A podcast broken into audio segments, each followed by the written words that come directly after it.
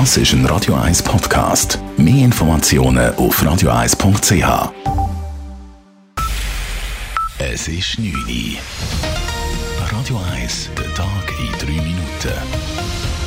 Mit der Elena Wagen. Noch nie wurden in der Schweiz so viele Tests durchgeführt wie über das vergangene Osterwochenende. Das BAG verzeichnet seit Kar-Samstag über 100.000 Corona-Tests. Knapp 5.000 davon waren positiv, also gut 1200 pro Tag. Die Positivitätsrate liegt damit bei 4,9 Prozent, knapp ein halbes Prozent weniger als im Wochendurchschnitt. Todesfälle im Zusammenhang mit Covid-19 wurden für die letzten vier Tage 20 gemeldet. Auch das ist weniger als in der Vorwoche. Die Anzahl der Covid-Patienten auf den Intensivstationen ist allerdings gestiegen. Schweizweit sind 20 Prozent aller Intensivpatienten in den Schweizer Spitälern Covid-Patienten. Der Stadt Zürich drohen ähnliche Jugendkrawalle wie jene in St. Gallen. Am vergangenen Wochenende gingen in St. Gallen hunderte Jugendliche auf die Straße und lieferten sich Straßenschlachten mit der Polizei. Nun kursieren auf Social-Media-Plattformen auch Aufrufe für eine illegale Party im Zürcher Niederdorf für diesen Freitag. Die Stadtpolizei hat Kenntnis von diesen Aufrufen, sagt Sprecherin Judith Tödel. Ähnlich wie in St. Gallen würde auch die Zürcher Stadtpolizei mit Wegweisungen reagieren. Das ist etwas, wo die Stadtpolizei Zürich schon lange damit schafft. Wir haben damit Wegweisungen für 24 Stunden. Das ist auch etwas, was wir in den letzten Wochen immer wieder gebraucht haben, gerade in dem Gebiet im Seeufer. Und das wird selbstverständlich auch am nächsten Wochenende zum Zug kommen. Auch für andere Städte wie Winterthur, Bern oder Luzern kursieren Aufrufe für illegale Partys. Der Hedgefondsskandal der Credit Suisse könnte noch weitere personelle Konsequenzen nach sich ziehen. Heute wurde bekannt, dass die Schweizer Großbank ihren Investmentbankchef und ihre Risikochefin entlässt.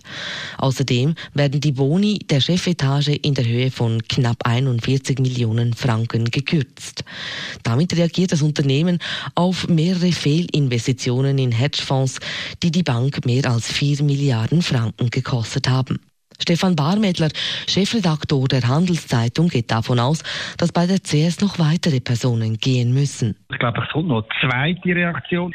Ich glaube, da werden zum Teil noch andere Köpfe rollen und vor allem wird angesetzt bei der Kultur, bei der Kultur von der Bank, die sehr stark ist, halt immer noch prägt wird vom Investmentbanking und glaube, ist jetzt definitiv vorbei. Die Bank muss in ruhigere Fahrwasser geführt werden. Die Credit Suisse rechnet wegen diesen Turbulenzen im ersten Quartal mit einem Verlust von rund 900 Millionen Franken. Der FC Basel trennt sich von Trainer Ciriakos Forza. Die gestrige Niederlage gegen den FC Vaduz war eine zu viel. Wie der FCB in einer Mitteilung schreibt, hat man sich aufgrund der ausgebliebenen sportlichen Erfolge per sofort von Ciriakos Forza getrennt. Die Leistungen der Mannschaft in den vergangenen Wochen hätten nicht den Erwartungen der Vereinsleitung entsprochen, heißt es weiter. Bis zum Saisonende wird der bisherige Assistent Patrick Rahmen das Amt des Cheftrainers beim FCB übernehmen übernehmen. Der FC Winterthur hat den Einzug in den Cup-Halbfinal verpasst. Der Challenge-Ligist unterlag dem FC Aarau deutlich und verlor das heutige Viertelfinalspiel 3 zu 0. Radio 1 Wetter. Es tönt wie eine Wettermeldung aus dem tiefsten Winter. Achtung, die Straßen sind glatt, weil es über Nacht weitere Schneefall gibt, ist vor allem morgen Morgen Vorsicht angesagt. Im Laufe von morgen Morgen hört es dann aber ziemlich bald wieder aufschneien und es bleibt den ganzen Tag mehr oder weniger trocken. Allerdings stark bewölkt und kalt. Am Morgen früh minus 3 bis minus 2 Grad und am Nachmittag dann höchstens 3 bis 4 Grad. Das war der Tag in 3 Minuten.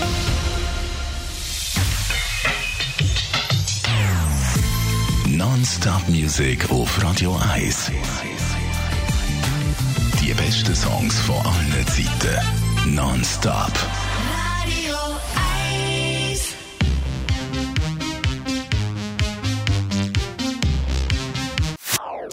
Das ist ein Radio 1 Podcast. Mehr Informationen auf radio1.ch.